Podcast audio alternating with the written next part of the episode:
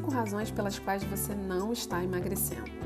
Eu sou Jaqueline Guedes, falando do Capricha com a Nutri, para você mudar seus hábitos. Razões são sempre muitas.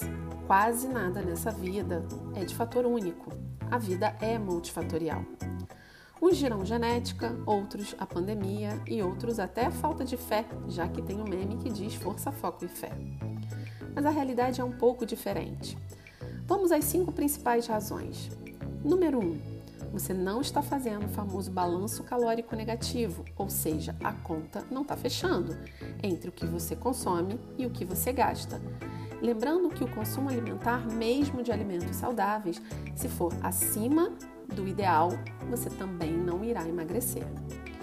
2. Você é apressado demais. Quer fazer em uma semana o que não fez num ano.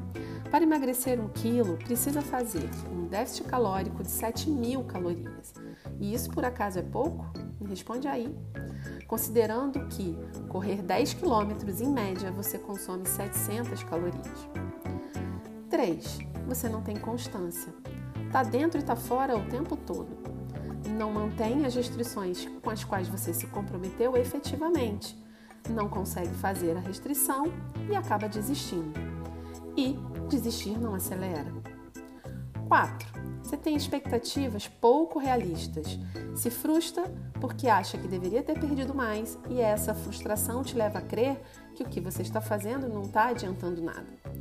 Pense bem, perder um quilo por mês representam 12 quilos no ano. Você conseguiu fazer isso nos últimos 12 meses? 5.